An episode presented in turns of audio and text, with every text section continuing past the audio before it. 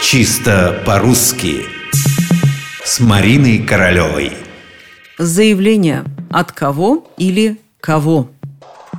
Даже если человек всю жизнь проработал на одном месте, он должен был написать по крайней мере два заявления. Одно о приеме на работу, второе об увольнении. И это не считая ежегодных заявлений об отпуске.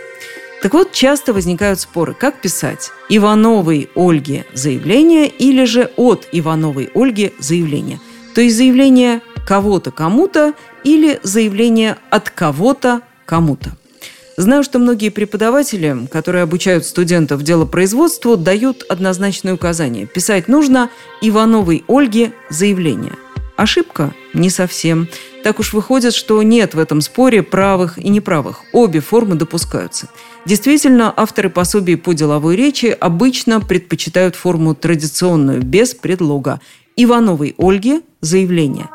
Но есть в этой форме одно существенное неудобство. Представьте себе бумагу. Генеральному директору Петрову Николаю Петровичу Ивановой Светланы заявление. С точки зрения грамматики и протокола все правильно, но как же это трудно читать.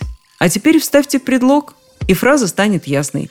Генеральному директору Петрову Николаю Петровичу от Ивановой Светланы заявление. Кому, от кого, больше вопросов не возникает. Однако еще один небольшой вопрос все-таки остается. С какой буквой писать в этом случае слово «заявление»? С прописной или строчной? И опять-таки по правилам, можно и со строчной, ведь вся эта фраза вместе с так называемой шапкой – одно предложение.